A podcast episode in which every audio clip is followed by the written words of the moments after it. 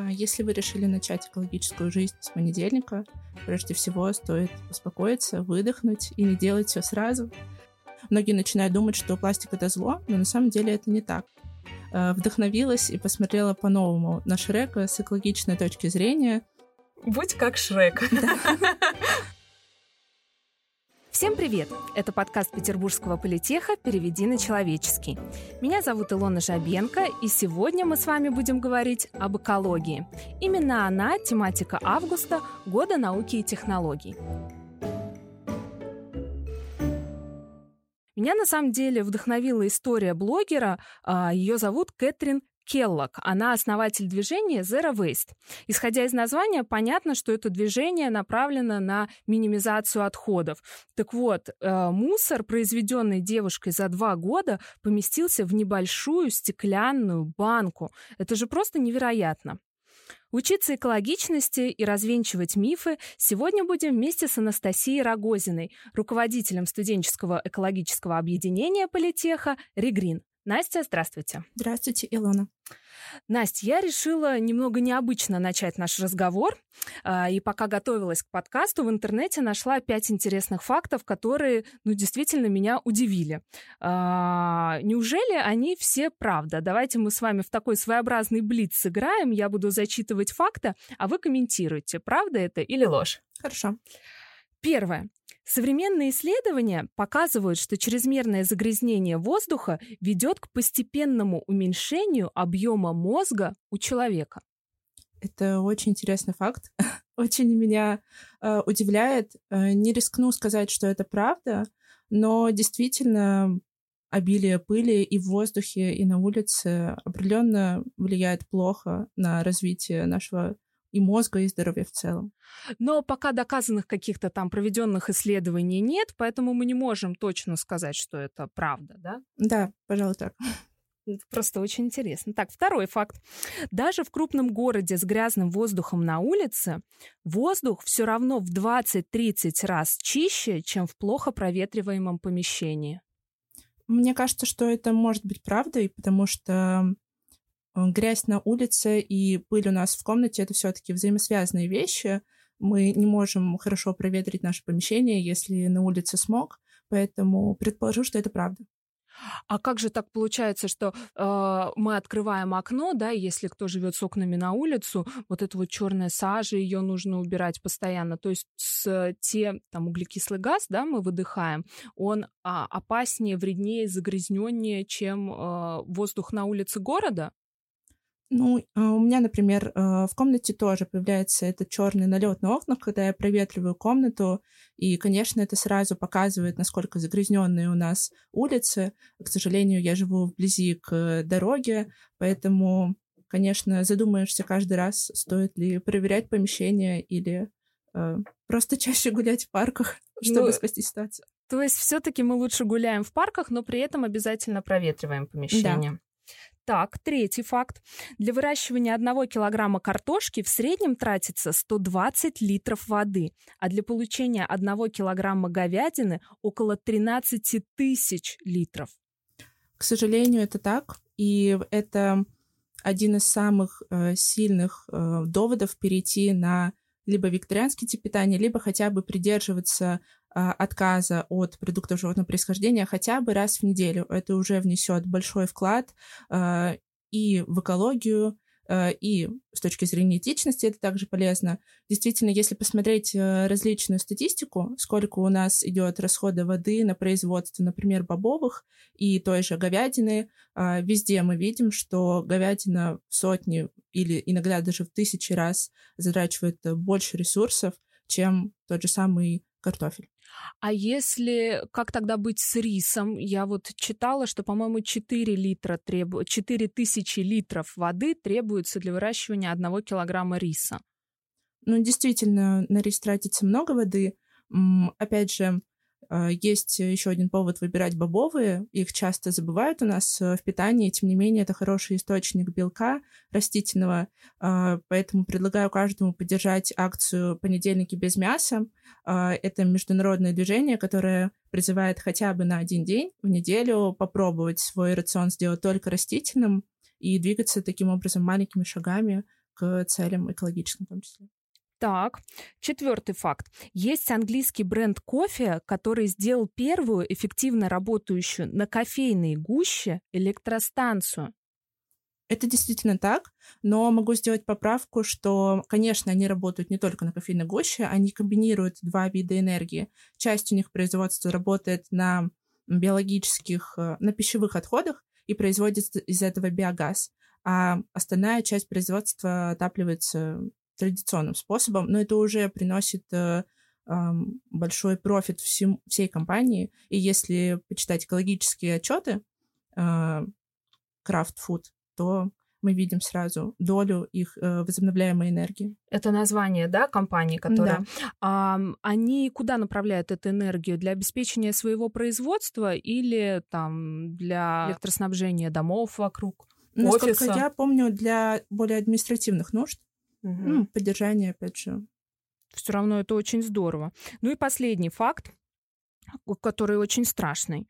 В Тихом океане есть огромное мусорное пятно. Течение сносит весь выбрасываемый людьми мусор в определенную точку. Его площадь достигает полутора миллионов квадратных километров.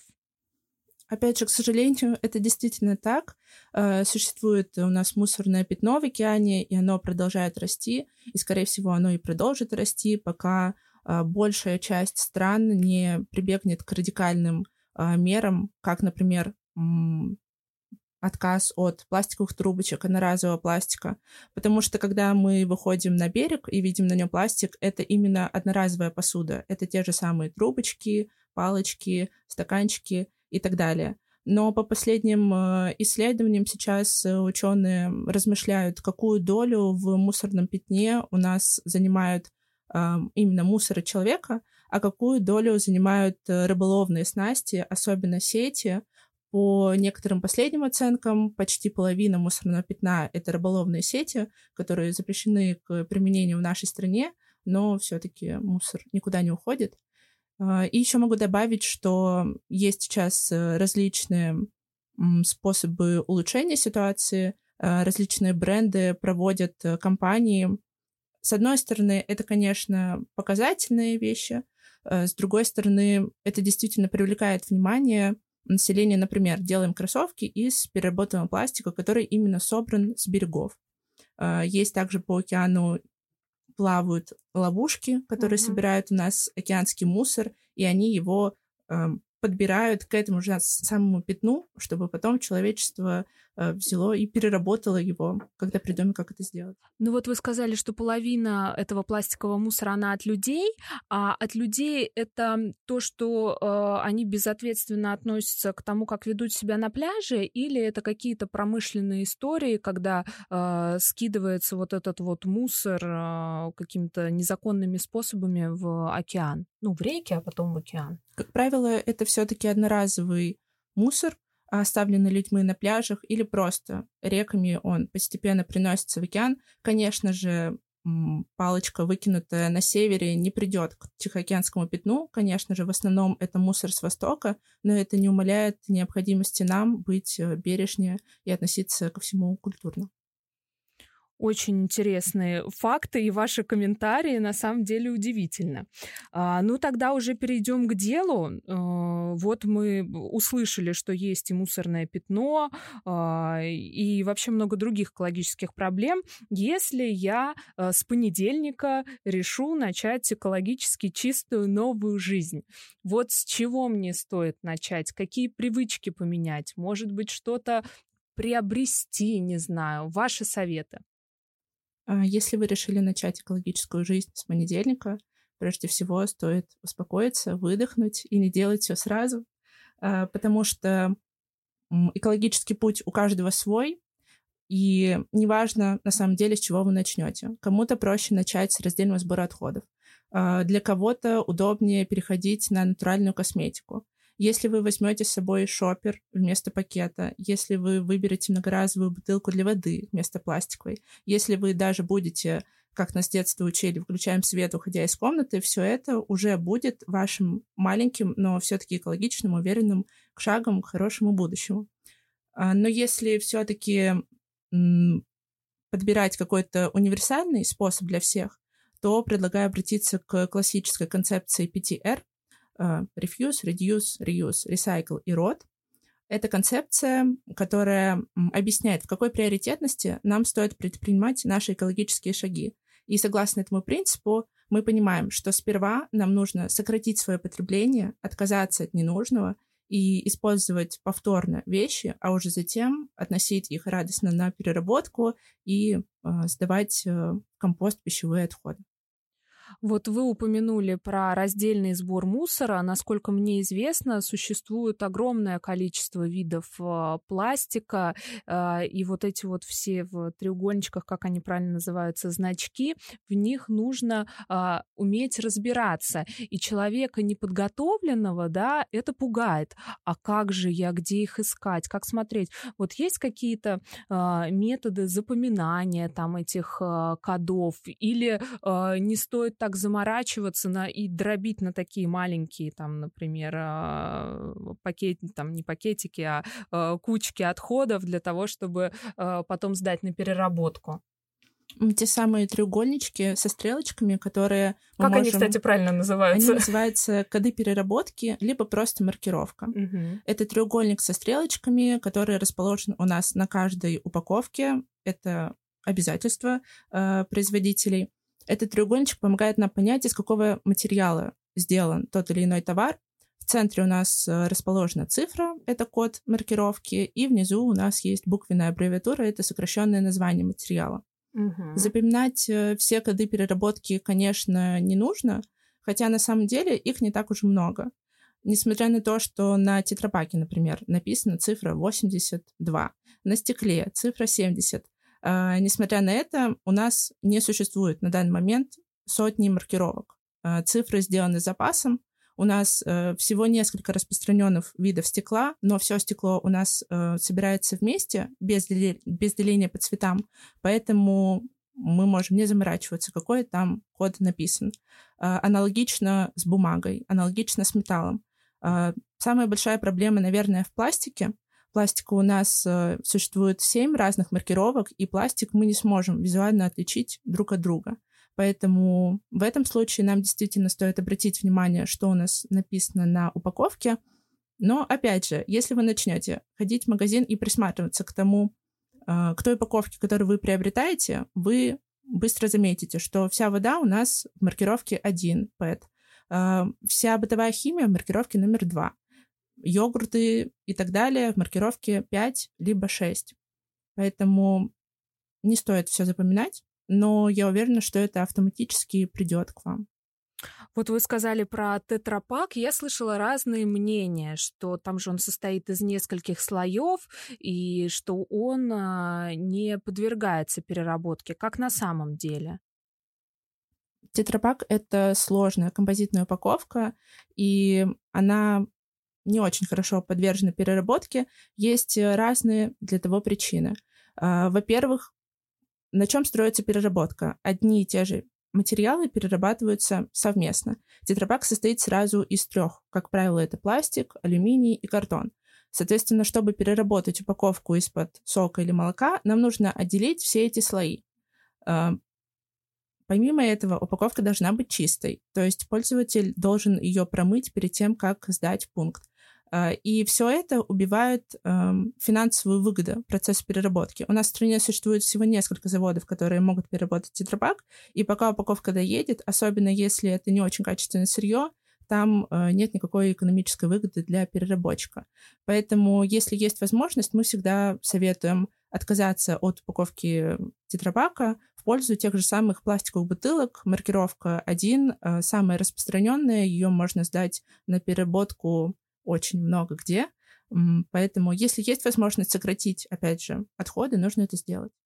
Вот интересно, что я уже готова была вам возразить. Обычно все советуют э, в стеклянных упаковках брать молоко, там соки, но э, общеизвестный факт, что это будет стоить э, в несколько раз, как правило, дороже.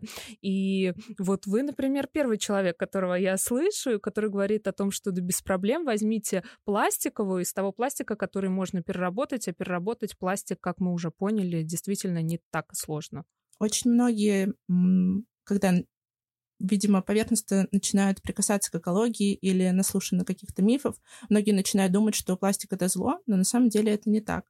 А, пластик — это отличный материал, он легкий, а, мы уменьшаем наши транспортные расходы, а, но просто нужно во-первых, научиться его перерабатывать человечеству, во-вторых, начать ответственнее относиться к отходам и не просто складировать все на полигоны, а относить это как минимум в пункт приема.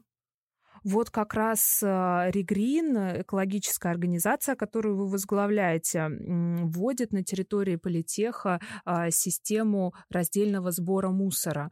Я знаю, что вы занимаетесь этим уже давно. Расскажите, на каком этапе а, вы сейчас? В политехе уже порядка полутора лет существует стационарная большая система раздельного сбора отходов. У нас установлено порядка 60 контейнеров на территории всего кампуса, от академической до лесной. Мы собираем раздельно две фракции. Э, пластиковые бутылки в оранжевый контейнер и бумагу и картон в синий. Это очень интересный кейс. У нашего университета уникальная большая площадь, и было достаточно сложно придумать решение системное для того, чтобы вести раздельный сбор на такой большой территории. А, параллельно с этим мы устанавливаем урны в корпуса, чтобы студентам было удобно пользоваться контейнерами. И не могу не упомянуть, что в этом году мы заключили долгожданный договор на утилизацию батареек. Опасные отходы тоже очень важно собирать раздельно. У нас установлен контейнер в четвертом корпусе, и в каждом общежитии есть боксы для сбора батареек. И в прошлом месяце у нас случился первый вывоз. Мы вывезли 245 килограммов со всего университета, и мы очень рады, что это произошло. Надеемся, что в будущем мы будем улучшать систему сбора контейнеров, заменять их на новые, красивые и более прочные, чтобы было еще удобнее пользоваться системой сбора. Я как раз э, сегодня добавлю еще там, я не знаю, 200 или 300 грамм к этим отходам, потому что принесла э, уже нерабочий Powerbank и думаю, что буду с вами разговаривать, как раз узнаю, куда можно отнести э, вот эти вот отходы и как их утилизировать. Очень классно. Это здорово. А, вообще Regreen занимается не только вот такой а, важной работой по изменению а, инфраструктуры, да, по изменению какого-то какого сознания в хорошем смысле этого слова, вы занимаетесь экопросвещением, а, в том числе в прикольном и нужном там для студентов формате. Вот у вас была великолепная статья о том, почему Шрек — это пример экологичности. Экология по-шрекски она, по-моему, называлась. Вот расскажите нашим слушателям, почему на Шрека стоит равняться. У нас действительно вышел такой материал. Э, одна из наших активисток, Полина Масленко, э, в очередной раз просматривая мультфильм, э, вдохновилась и посмотрела по-новому на Шрека с экологичной точки зрения. На самом деле сразу несколько мультиков я могу сразу назвать, которые поднимают экологическую повестку. Я думаю, что все видели робота Валли, который спасает нашу планету от мусора — либо мультфильм «Лоракс», где продают э, чистый воздух в бутылках. Не хотелось бы дойти до такого будущего. Поэтому ориентиры можно найти везде, и очень здорово, что детей э, приучают вот так вот ненавязчиво к зеленой привычке. Ну, просто чтобы наши слушатели поняли, вот какой, я помню, значит, что э, вы приводили в пример, он э, обжигался, когда тушил костер в лесу, э, что-то с едой там у него было, напомните. Он сокращает отходы, использует повторно бревна для своих плакатов, э, утепляет жилище. У него возле дома прекрасный зеленый ландшафт, он купается в болоте и сокращает отходы всеми способами. Будь как Шрек. В хорошем смысле этого слова, конечно. А если говорить о живых людях, да, знаменитостях, там каких-нибудь певцах, актеров, э, кого можно привести в пример? Если мы говорим про мировую повестку, то, наверное, все видели недавнюю кампанию Анджелины Джоли с пчелами, э, когда актриса снялась э, с, с роем пчел на голове в поддержку охраны этих насекомых. Но если вернуться к российским артистам, то в первую очередь могу назвать Катю Айову. Она последние пару лет очень и очень активно продвигает экологическую повестку, выпустила трек про загрязнение на Байкале, поддерживает э, экологические проекты и петербургские, и российские. А еще она выступала у нас на онлайн-выпускном в прошлом да. году. Например, э, она концертное платье свои передала на благотворительность в секонд-хенд, и каждый может их приобрести сейчас в Петербурге. Ну, различные есть инициативы с этой стороны. А, это тоже очень интересно. Я еще, знаете, какой хотела с вами вопрос затронуть, я бы так назвала это экологичные, экологические парадоксы. Кстати, вот э, есть разница между словом экологический и экологичный? Да, экологично мы применяем в отношении транспорта, дома, жизни, а экологически это более научное понятие. Прекрасно. Я познаю мир. А, ну так вот, есть а, парадокс о шубах, я его так называю, да. То есть а, изначально а, все носили натуральные шубы, но сейчас мы ушли от использования натурального меха, а, в том числе это поддержала индустрия моды. Шубы в большинстве своем из натурального меха стали немодными мы перешли к искусственным материалам. А они, в свою очередь, как я узнала, супер не экологичные. То есть э, одна синтетическая шуба разлагается там 400-500 лет, по-моему. А, в итоге какую шубу-то покупать? И что делать с этим парадоксом? А если есть возможность, лучше не покупать шубы вообще. Это будет самым экологичным вариантом. Если шубы все-таки очень хочется, то лучше пойти в секонд-хенд, и выбрать себе шубу. Скорее всего, она будет из натуральных материалов. В данном случае это чуть-чуть отходит на второй план, потому что мы переиспользуем одежду. Я очень рада, что культура секонд-хендов сейчас активно развивается у нас, и они становятся по-настоящему модными, поэтому можно найти себе очень классную шубу, я думаю. Э, конечно, экология — это всегда такая палка о двух концах. Мы все время боремся со своей совестью и принимаем решения. Здесь главное не навредить себе. Если вам действительно очень хочется шубу, то, возможно, стоит действительно купить ее. Действительно, искусственные шубы плохи тем, что они сделаны из того же пластика, из синтетики. Это, опять же, нефть, это невозобновляемые ресурсы, и все это будет разлагаться действительно долго. И, к сожалению, у нас сейчас большие проблемы с переработкой текстиля. А, нет технологий для того, чтобы переработать э, одежду которую мы, например, каждый день надеваем и покупаем в масс-маркете. Вся она сделана из очень разных материалов, поэтому переработка одежды — это очень актуальная тема. Переработка одежды именно в одежду, потому что волокно мы сгенерировать можем, а вот сделать из футболки футболку пока что не очень получается. А, возвращаюсь к зиме, пусть и летом. А какую тогда одежду можно использовать? Э, это пуховики с каким наполнителем? Я бы здесь э, руководствовалась эм, принципом этичности и выбирала все-таки искусственные материалы, но параллельно с этим я бы пыталась э, закрыть другие экологические пункты, так скажем. Выбирала бы локальную, локальное производство, чтобы у нас сокращался углеродный след вещи и так далее. Понятно. А, ну вот про мифы, да, хотела с вами поговорить. Есть такое модное слово greenwashing, да, экологический маркетинг. Расскажите, что он означает. И я знаю, что достаточно часто этот greenwashing используют э, современные компании. Да, к сожалению, гринвошинг э, имеет место быть. Гринвошинг — это зеленый обман, когда э, либо производитель говорит, что предпринимает экологические шаги, но на самом деле их не делает, либо он э, в наглую пишет на своей упаковке, что она био, органик, эко, но не подтверждает это, например, никаким сертификатом. Гринвошинг бывает очень разным. В защиту компании могу сказать, что иногда бренды сами не догадываются, что они занимаются гринвошингом. Такой популярный пример — это, опять же, возвращаемся к одежде, система переработки одежды от H&M. Некоторое время назад вышло расследование, что именно в России а, были проблемы с переработкой одежды, но сейчас компания перезапустила а, систему, и сейчас все в порядке.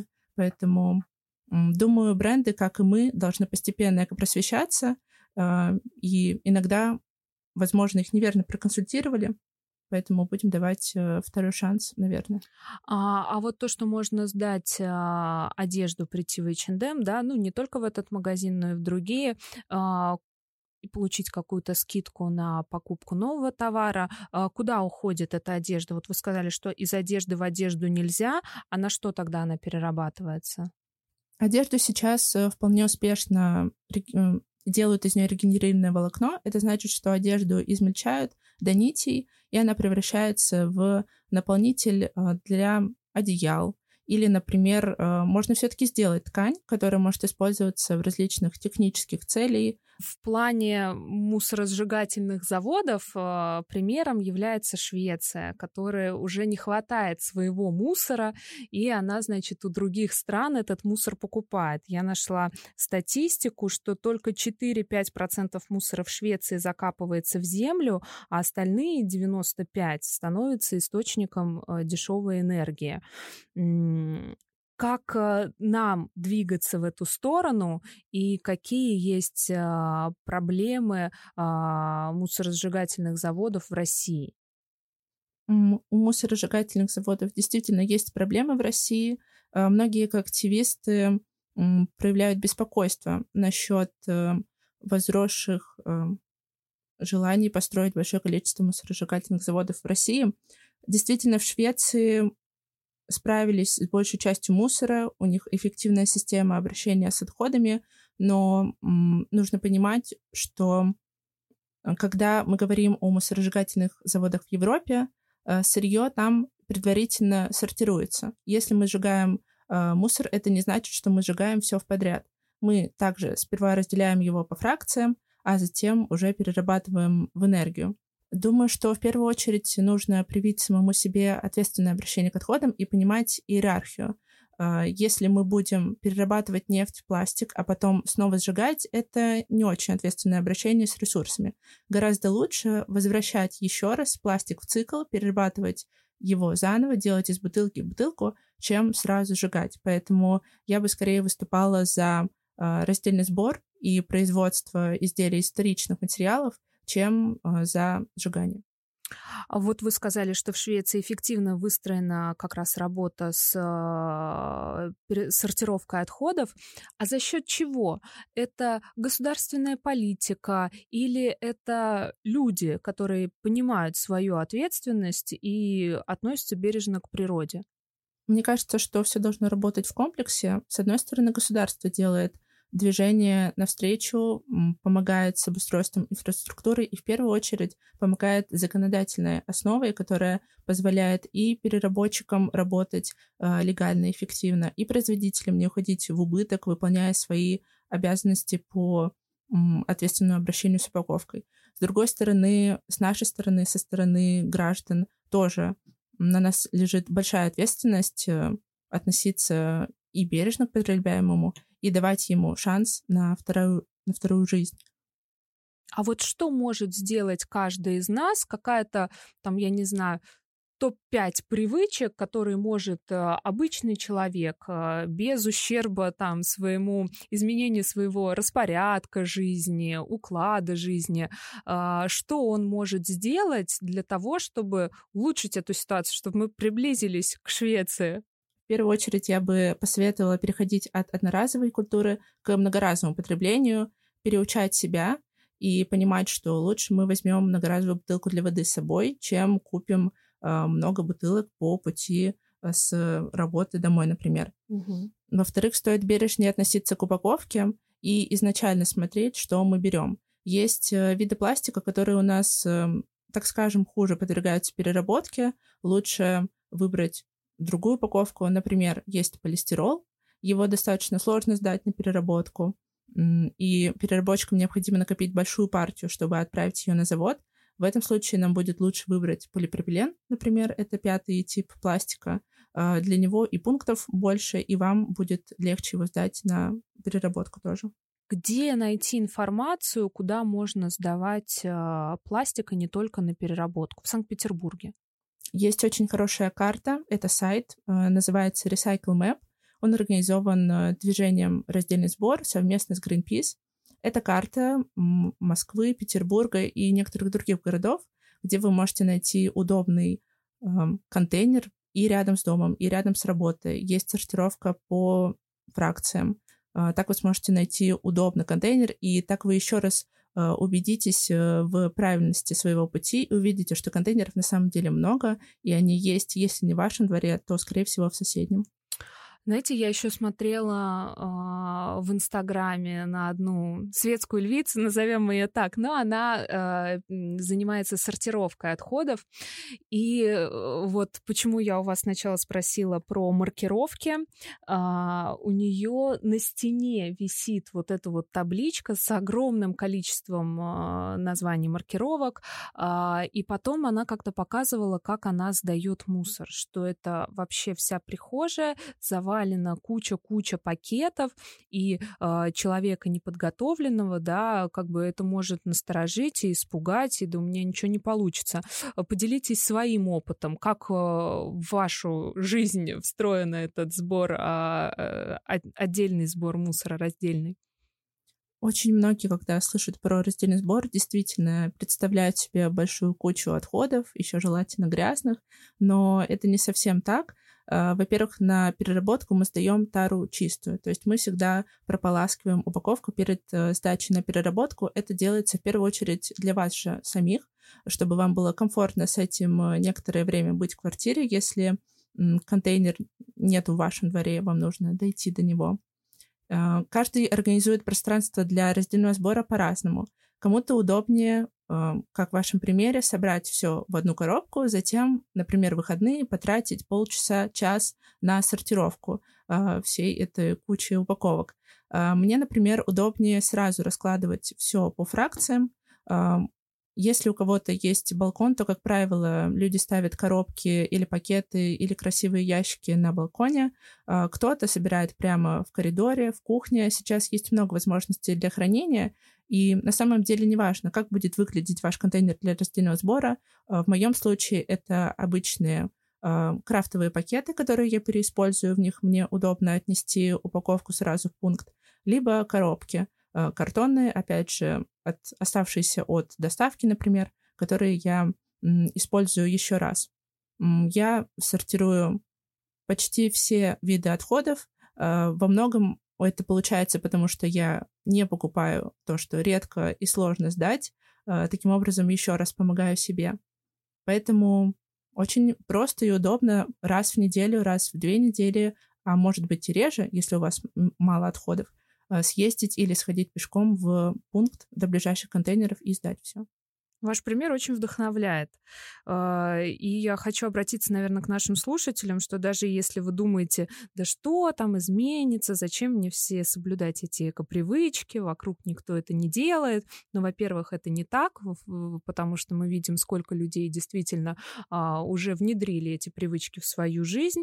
А во-вторых, если каждый человек внесет посильный вклад, ситуация улучшится значительно, так ведь? Это как эффект бабочки. Да, есть очень распространенный э, девиз «не капля в море». Им поддерживают, как правило, тех, кто начинает экологический образ жизни. Кажется, что ваши действия ничего не значат, но на самом деле это одна из капель в таком большом океане наших экологических действий. Вот, и давайте начинать прямо сегодня. Я вот с вами поговорю, пойду отнесу э, Powerbank э, в нужный э, контейнер, сдам, и не буду есть сегодня мясо. Вот. Хорошо я начинаю свой путь? Отлично. Это был подкаст «Переведи на человеческий». Всем пока. Пока.